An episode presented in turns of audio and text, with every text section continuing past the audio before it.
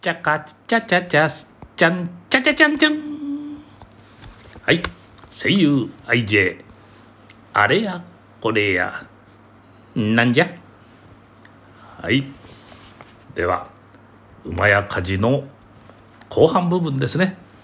続きでございます。えー、またね全部終わるかどうかちょっと分かりませんけどいきますよ。はい。昔お隣の諸越の国に孔子という学者がいた。あらまあ孔子郎の弟子ですか。もう役者じゃないよ。学者だよ。うん学者って言いますと困った人だね学者もわからないなんてうん今で言えばまあ文学博士とでも言うような体操学問のある立派なお方だ。うんこの方が2頭の馬を持っていらしたんだが特に白馬の方を気に入ってたんだ。へえそうですか。まあうちの人もあれが好きなんですよ。もう冬はあったまっていいなって言ってん。んんおいおいおいおい。白馬ったってどぶろくのことじゃないよ。孔子様の馬のことだよ。ああそうですか。うんそれがどうしました？ある日珍しく乗り換えの青に乗ってお出かけになった。ああ言っとくけど黒い馬を青ってんだよ。ん深く考えるなよ。うんいいかい？ところがそのお留守中に馬屋から火事が出た。普段孔子様が家来におっしゃるにはこの白馬は私の大事な馬だから。どうか特に大切に取り扱ってくれとのことなので、うん、家来衆は心配してご愛馬の白馬に怪我でもあっては大変だとこう何とかしてこの馬を引き出そうとしたのだがどうしても動こうとしない、うん、家来衆も自分たちの命には変えられないから羽目板を破って逃れてた。でとうとう白馬は焼け死んじまった。った。ご家来衆にしてみれば旦那様のご秘蔵の愛馬を焼き殺してしまったんだからなんとも申し訳ないと青くなっていた。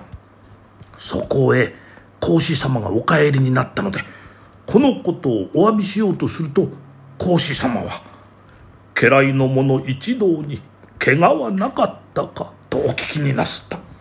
家来一同無事でございますとお答えするとあああそれはめでたいとおっしゃったっきり馬のことでお小言を一つおっしゃらない。そこで家来衆は「ああありがたい。あの馬を焼き殺したからどんなことになるかと思ったら馬のことを一言もおっしゃらないで我々のことだけをお尋ねになった。まことに恐れ入ったことだというのでこのご主人のためには命もいらないと思って一生懸命に尽くしたという、まあ、実に偉い話じゃないか。またこれとあべこべの話がある。麹町に猿殿様があってあらまあ珍しい話ですね。猿のお殿様がいたんですかな何を言ってるんだ。そんなこと言ってるからすぐに喧嘩になっちまうんじゃないか。猿が殿様になるわけがないだろう。猿殿様ってのはな名前が言えないからそれで猿殿様と言うんだよ。へえ、うん、そうですか。で、その猿殿がどうかしましたか？うん、うん、うん、その殿様が大層瀬戸物に凝っていらした。あそうですか。同じような人がいますね。うちの人も瀬戸物に夢中なんですよ。この間も2円50銭も出してひびの入った瀬戸物買ってきて掘り出し物だなんて喜びましてね、うん、霧の箱入れて、黄色い布で包んで撫でたり拭いたり大変なんですよ、うん、本当によくしゃべるねお前さんはええうん、その殿様の瀬戸物はお前の亭主が買うような2円とか2円50銭なんて安物じゃないんだよ。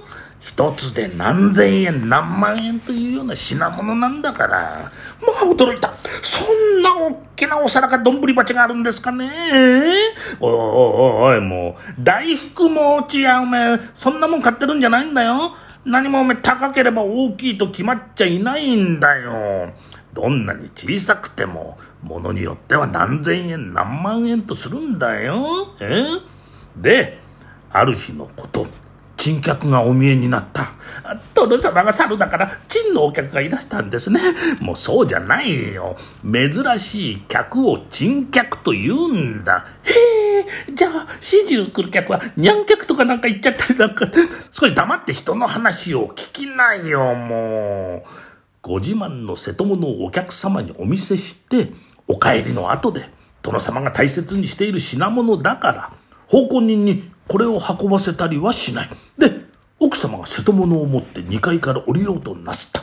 ところが、運の悪い時は仕方のないもので、旅が新しかったから、つるっと滑って、ダダダダダダンドーン階段から落っこってしまった。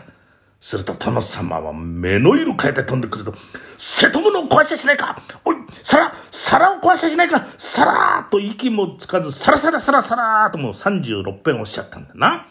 奥様は壊してはならないと。体でかばったからいい塩梅に壊せなかった。いいえ、瀬戸物は何ともございません。とお答えになるとな。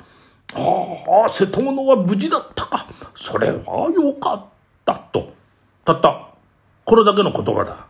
これが、この殿様の本心なんだな。すると、翌日に奥様が、私、里に用事ができましたので、ちょっとおいとまをいただきます。とお出かけになったがな、間もなく実家から離縁を願うという掛け合いが来た。何事かと尋ねると、瀬戸物のことだけお尋ねになって、体のことを少しもお尋ねにならないところを見ると、お宅様では、娘よりも瀬戸物の方がお大事なんでございましょう。そんな不人情なところへ、可愛い娘はやっておかれません。先々が案じられますからどうにかご離縁願います。というので、まあ特にな嫌でもない奥様をしぶしぶ離縁するようなことになったんだが、それからはその殿様は不人情な方だと評判になって、とうとう生涯独身で終わったそうだ。お前の亭主が瀬戸物を大事にしてるってのは幸いだ。これから家へ帰って、亭主が一番大事にしてる瀬戸物を壊してしまえ。もしもその時、お前の亭主が瀬戸物のことばかり言ってたら、まあ、望みはないから諦めちまいな。その代わり、たとえ、お前の指一本、爪一枚でも尋ねたら閉めたもんだ。心の内に真実があるってやつだ。お前の一生かかってるんだよ。思い切ってやってごらん。えー、でもね、まさか2円50銭の瀬戸物と私の体と一緒になるわけありませんから、そりゃあ私の体のことを聞いてくれると思いますよ。思いますよって、だからそこを試すんじゃないか。なるほど。うん、そういうことですかね。うん。瀬戸物も随分大事にしてますから、まるっきり安心もできませんかしらね。うまくもろこしの白馬ならようござんすけど、これが麹町の猿になっちゃ困りますしね。あ、じゃあ旦那、こうしてくださいな。なんだい？一足先に家へ行って、亭主に瀬戸物のことを聞かずに、きっと体のことを聞くようにって言ってくださいな。おやん、そんなこしらえ事をしたんじゃ何にもならないよ。お前さんはうん、どうも、まだまだ未練があっていけない。いいかい？家へ帰ったら、そーっと裏の方から入んなさい。多分亭主がまだ怒ってるだろうから、亭主によく謝って、すぐに食事の支度をするかなんか言って、台所入るんで、その時、ついでに洗っとこうと言って、亭主の大事にしてる瀬戸物を持ち出して、滑ったふりして壊しちまうんで、どっちを聞くか、思い切ってやってごらん。もし困ることができたら、また相談に乗ってあげるから。ありがとう存じます。じゃあ、思い切ってやってみますから。後でまた伺います。いろいろお世話様でした。あ、ごめんくださいませ。